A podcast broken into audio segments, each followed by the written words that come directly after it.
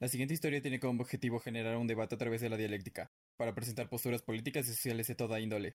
Nosotros no compartimos exactamente las ideologías presentadas. Se recomienda indiscreción. Juntos, celebremos el canto con el que se alaba a los dioses, Contemos historias de flores que nacen en nuestro maravilloso idioma. porque la dialéctica no respeta ningún dogma. Sé que la vida es corta, El camino largo. pero es un extraordinario viaje en barco. Así que quédate unos minutos para disfrutarlo juntos. Bienvenidos a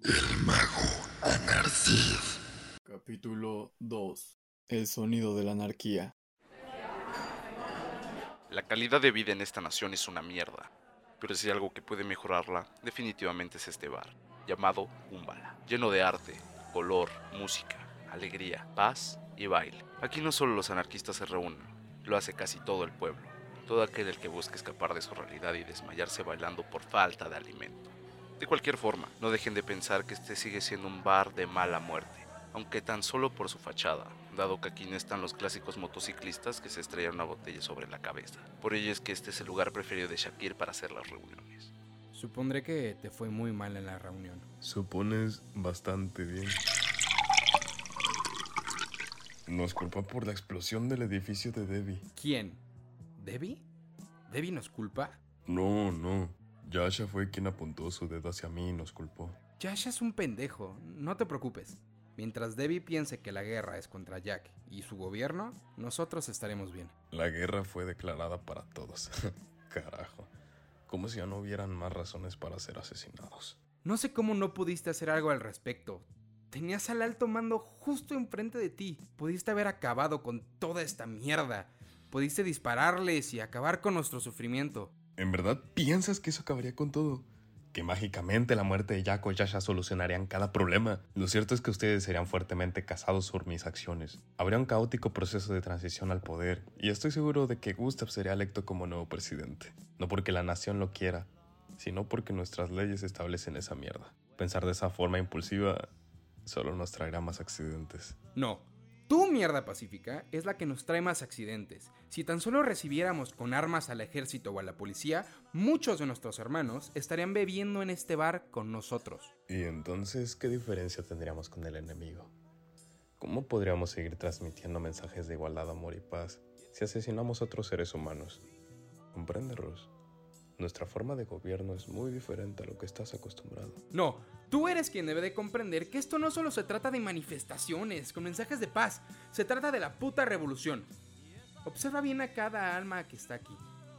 Cada una de estas personas confía en nosotros. Confía en que somos el cambio que tanto merecen y anhelan recibir. La hambruna, la escasez de medicamentos, la falta de empleo y el deterioro de las infraestructuras no son cosas que se van a solucionar con discursos de paz y dejando que nos maten. Comprende que las ideas son pacíficas, pero la historia es violenta. Por más que me encantaría persuadir a mi enemigo con palabras, él estará apuntándome y no dudará en disparar. La guerra, Ross. La guerra ya está aquí. Que tú no te des cuenta de eso es muy puto peligroso para cada persona que confía en ti. Y yo no voy a dejar que los lastimes. No, Ross, no hagas algo estúpido. Mierda. No te preocupes por él, ya lo conoces, es algo impulsivo, pero estará bien. No es él quien me preocupa, sino la acción que terminará afectando a todos. Por lo único que debes preocuparte ahora es por el discurso de mediodía que darás mañana. Es solo un discurso. Reúna a todas las personas que puedas, que haya buen sonido y ya está. No es gran cosa. Si me disculpas, debo ir a otro lado. Por otro lado, Yasha contrató a un detective, quien también es periodista. Él lo ayudará a comprender el incidente del edificio. Su conversación se desarrolla en la oficina de Yasha, curiosamente la más grande de toda la casa presidencial.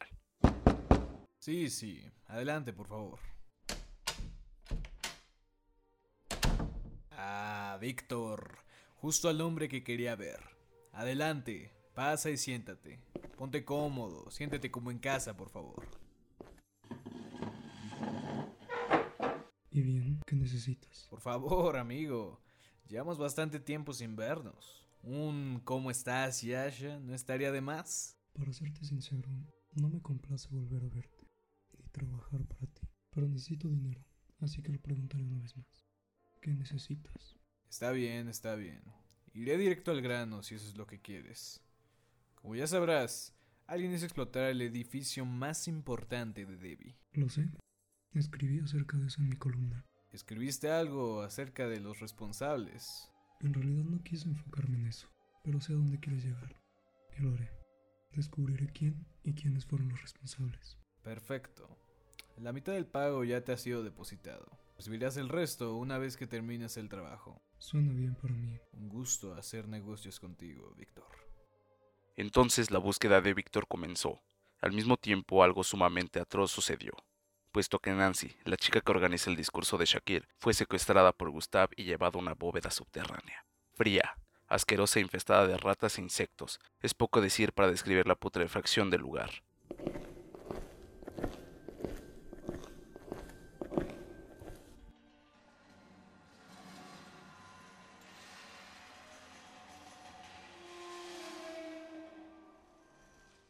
Por fin llegan. Llevamos... Ahórratelo. Soy una mujer ocupada, Gustav. Agradece que he llegado. ¿Y ellas quiénes son? Monarca, jefa de seguridad. Y Telma, mi mano derecha. Veo que tú también trajiste a una amiga. Polet dirige... Bueno, ya sabes qué. No diré más con la anarquista presente. Nancy se encuentra sentada en una silla metálica. Gustav le descubre los ojos. ¿En serio? ¿Un maldito interrogatorio? ¿Por qué? No hay mucho que decir. Nosotros sabemos que no, y no es la información lo que nos interesa. Ya sabemos que podemos derrotarlos en cualquier momento. No, en eso te equivocas. Nosotros somos el pueblo, y sin el pueblo un gobernante no es nada. Saben que nos necesitan. Es muy curioso cómo tienes razón, pero no conmigo. Pues incluso si las personas no existieran, la economía seguiría funcionando. Aunque sean solo robots generando valor, el mundo capitalista seguiría girando. Tu vida, tu muerte importan un carajo si no puedes producir algo útil a la economía. Pero yo me da tanto asco a las personas como tú. Así que si todos se mueren, no me afectaría. Al contrario, lo que surgiría de la ceniza sería glorioso. ¿Te das cuenta de que no te incluyó en esa fantasía, Gustav? No tiene que hacerlo. Él sabe que entre nosotros somos leales. En el juego del poder, solo te eres leal a ti mismo. Me alegra que lo hayas mencionado. Será interesante ver hasta dónde llegas por proteger a quienes llamas tus hermanos. Gustav se posiciona detrás de Nancy. Coloca sus pulgares sobre sus ojos y con una gran sonrisa diabólica. Los presiona con la suficiente fuerza para sacarlos. Nancy grita y se retuerce sobre su silla. La sangre salpica por todos lados, pero la única que observa el acto horrorizada es Paulette, la única con corazón, al parecer. ¡Ja! Eras los ojos de Shakir. Te deseo lo mejor ahora intentando informarle todo lo que hacemos. No pensé que te referías a esto cuando dijiste que habría un gran espectáculo. Sí, toda esta mierda me encanta, me emociona. Deseo tanto ver la maldita cara que pondrán los anarquistas cuando vean este mensaje. Diles, Nancy, que peores cosas sucederán si no dejan de jodernos. No era necesario, no lo necesitábamos. Tú mismo lo dijiste. Podemos derrotarlos sin ningún esfuerzo. ¿Qué es una guerra sin un poco de sangre y diversión? Paulette, tú mataste a más personas en nuestros experimentos. No me digas que ahora esto te afecta. Paulette solo tragó un profundo sentimiento de arrepentimiento y respondió. Tienes razón. Lo siento, solo me alteré por la brutalidad del acontecimiento. No te preocupes, a todos nos pasa. Bien, Debbie, este es un buen momento para que tu gente se lleve a esta peste a un lugar donde puedan verla. Monarca, llévate esta cosa, déjala donde la encontraste. Será un placer. Dos hombres toman el cuerpo de Nancy, quien aún tiene vida. No se preocupen tanto por eso. Fueron tan considerados al volver a cubrir los ojos con la venda. Pero no servía de nada, la sangre estaba escurriendo por todo su rostro. Evidenciaba el acto tan atroz que cometieron. Nancy fue llevada al mismo lugar donde fue secuestrada, a unos pocos metros de Kumbalabar, dejando su cuerpo cuidadosamente sobre el suelo. Sabes, yo estoy de acuerdo con Paulette. Todo esto no era necesario. Ojalá hubiera podido detenerlo. ¿Y qué te impidió hacerlo? Que mis planes son diferentes. No puedo arriesgarme de esa manera. Pero créeme, yo odio tanto a Debbie y a Gustav como tú. Lo más inteligente ahora sería aliarnos. Ambas queremos verlos sangrar. Juntas somos más fuertes, hermana. Combinando recursos podemos vencerlos. Monarca recordó las palabras dichas por Nancy. En el juego del poder solo te eres leal a ti mismo. A pesar de esto, sabe que si quiere vengarse de Debbie, debe obtener toda la ayuda posible. ¿Tienes algo en mente, Nancy? Nancy le sonríe y se dispone a contarle todo sobre su plan. Mientras tanto, volvamos a la bóveda. Quizás la sangre seca les traiga un agradable recuerdo. Es una mierda que Jack nos haya puesto en esta situación. Debe ser lindo que tú sí puedas salir de aquí. Paulette ve fijamente la sangre seca de Nancy en el suelo. Paulette, ¿estás bien? Sí, solo no he podido dejar de pensar en lo que dijiste sobre los experimentos. Gustav, en nombre de la ciencia y el progreso, deben hacerse sacrificios, ¿sabes? Esos hombres no murieron en vano, forman parte de la evolución que harán posible curar enfermedades mortales, sanar tejido sumamente dañado, alargará la esperanza de vida, mejorará todas las capacidades del ser humano. Pero no obtendremos todas esas posibilidades infinitas sin sacrificios, y ahí radica la diferencia entre nuestras acciones. Yo sí veo más allá de mí misma, así que no compares nuestra moralidad, porque nada beneficia a alguien sacarle los ojos a una mujer. Hay muchas cosas que tú no comprendes, como la visión que tengo para el futuro de esta nación. Por supuesto que veo más allá de mí mismo, pues todo lo que hago, todo lo que soy, es en nombre de esta nación. Realmente me agradas, Paulette, así que te contaré la enseñanza más importante que me dejó mi maestro. Hace bastantes años, yo era la mano derecha de un gran gobernante. A él, de vez en cuando, le gustaba visitar la granja de su madre en la que se crió. Me llevaba muy seguido. Era como un padre para mí, y un día, yo le estaba discutiendo su forma de gobernar. En ese entonces era joven e ingenuo, por lo que para ilustrarme decidió tomar una gallina, comenzó a desplumarla, a golpearla. La gallina se retorcía y se retorcía, hasta que por fin la dejó ir. Tomó un puño de alpiste y se lo ofreció a la gallina. Yo pensé que la gallina se acercaría a picarle la mano, pero no, se acercó y tranquilamente comió de su mano. Entonces me dijo, Gustav, Justamente así es gobernar a una población ignorante. No importa cuánto la maltrates, cuánto le insultes o le escupas, siempre que le ofrezcas lo que necesitan para sobrevivir y les hagas saber que solo pueden obtenerlo de ti, siempre las tendrás comiendo de tu mano. Paulette, al igual que tú, yo estoy dispuesto a hacer todos los sacrificios que sean necesarios para ver cumplida la visión que compartía con mi maestro. Pero este no es el momento.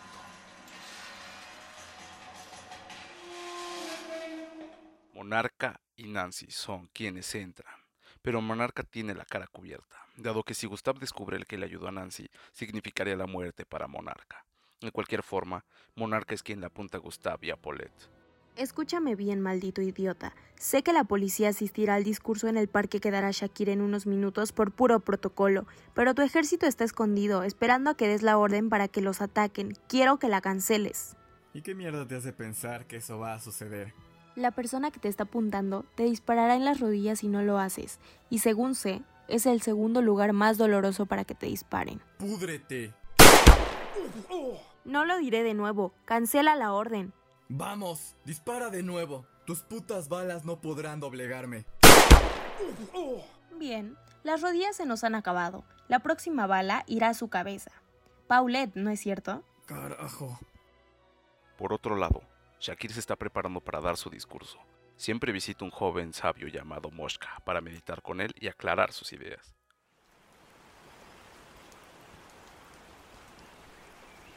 Mis amigos dudan de mí. Mi propio hermano lo hace, y eso me hace dudar de mí mismo también. ¿Sigue siendo este el camino correcto? ¿Y quién lo sabría? Se hace camino al andar, Shakir. Me temo que solo tú puedes descubrir la naturaleza de tu viaje y saber si realmente vale la pena. Dudar siempre te conducirá por un buen camino. Continuar es tan difícil. De cualquier forma, cae de bueno en esto. Que tú estás aquí, que la vida existe, que prosigue el poderoso drama y que tú contribuyes con un verso. La cuestión es... ¿Qué verso escribirás, Shakir? Lo sé perfectamente.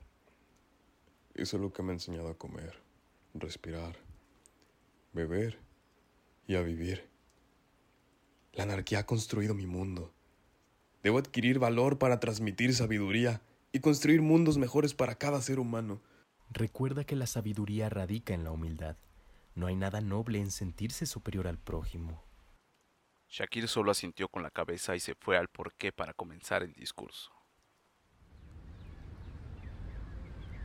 Ya llegó Nancy. ¿Dónde está? Hasta ahora nadie lo sabe, pero no es relevante por el momento. En verdad, espero que no vaya a perderse nada. Tú ya lo hiciste. Justo acaba de terminar de cantar Darling. Darling se baja del escenario y se encuentra con Shakir. Es todo un placer estar aquí. Estoy muy ansiosa por escuchar lo que nos tienes preparado. Muchas gracias. Yo lamento haberme perdido tu concierto. Darling solo le sonrió y se fue, así que Shakir siguió su camino. Poco antes de subir al escenario, miró hacia atrás, a su hermano, la razón de la que él hiciera todo esto, porque antes de querer un mundo mejor para todos, quiso darle un mundo mejor a su hermano menor. Le sonríe y sube al escenario.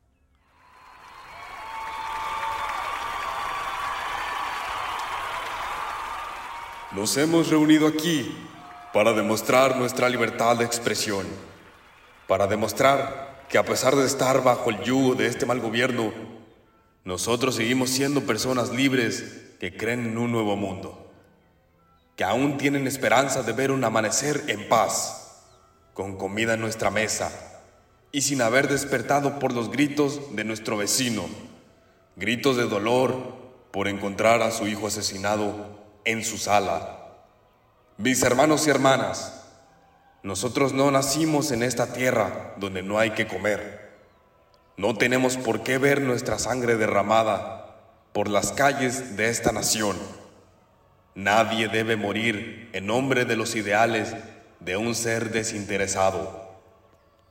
A quien le importa una mierda cómo vive su población y lo que es peor, la manda a matar. Es por esto que yo les hago la invitación a todos los policías que ahora nos están rodeando de unirse a nuestra causa. No deben seguirme a mí. En la anarquía no tenemos líderes. Yo tan solo soy el vocero de esta maravillosa ideología que compartimos. Mis hermanos policías, ¿cómo pueden dormir después de matar a sus iguales? ¿En verdad creen que su brutalidad hace la diferencia? Abran bien los ojos, miren bien su realidad. Matarnos entre nosotros no solucionará nada. Al contrario, dividirnos hará que nos venzan y ya no permitiremos que este gobierno siga enriqueciendo sus bolsillos a costa de nuestras vidas. ¿En verdad quieren formar parte de eso? Sé que su vida también ha sido difícil. No imagino lo que debieron pasar para considerar que matar en nombre de su gobierno es excelente. Pero nuestro pasado no debe nublar nuestro juicio. El verdadero enemigo es Gusta, la dictadura, la hambruna y el mal gobierno.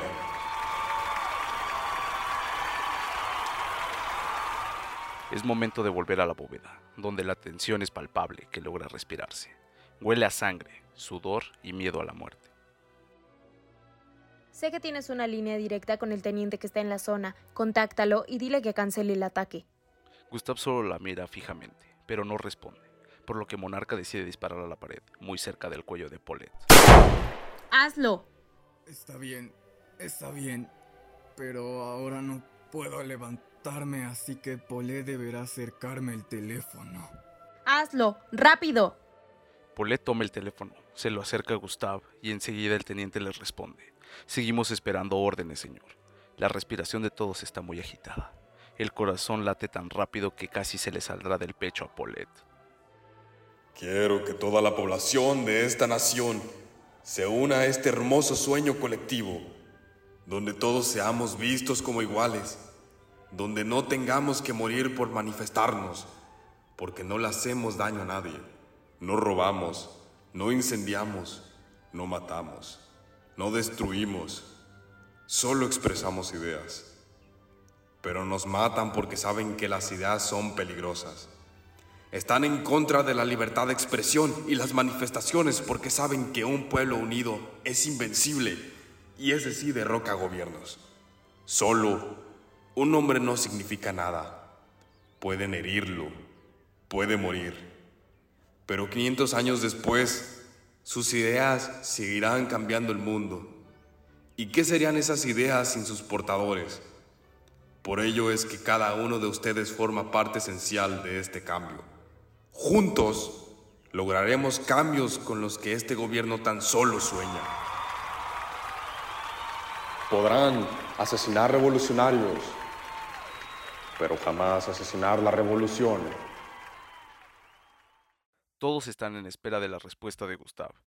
Entonces respira. El momento se congela. Todo está silencioso por un instante. Acaben con estos hijos de puta. Que no quede ni uno solo con vida. Mierda. ¿Qué mierda es eso? ¡Oh, mierda! ¡Corran! ¡Todos corran!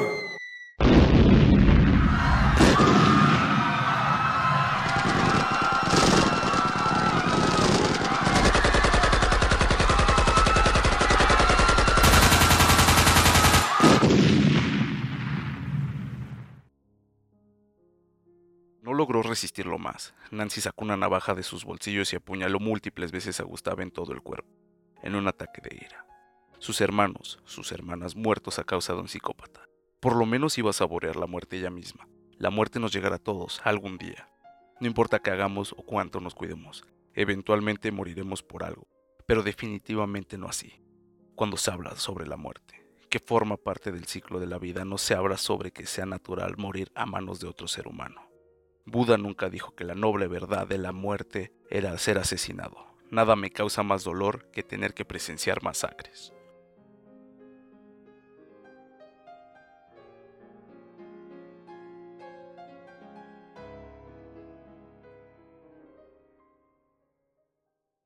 Muchas gracias por haber escuchado este capítulo. Ya conocen la mayoría de los nombres que han estado participando en este proyecto, pero se han agregado unos nuevos y pues se los mencionaré porque ya no veo tan necesario el hacer los créditos todo el maldito tiempo. Así que ahí les van. Nelly Galindo como Monarca, Santiago Gutiérrez como Ross, Sheila no recuerdo su apellido como Nancy, Aranza González como Darling, el Juancho como Víctor, el detective y Alejandro Ibarra como Moksha. Y eso es todo, muchas gracias, espero que tengan una buena vida.